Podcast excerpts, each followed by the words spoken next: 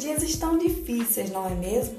É, eu sei, tá complicado manter a chama da esperança viva em nossos corações, mas o podcast do bem nasceu para poder dividir com você mensagens de motivação e elevar os nossos pensamentos para permanecer viva a chama da esperança em dias melhores. Vem com a gente!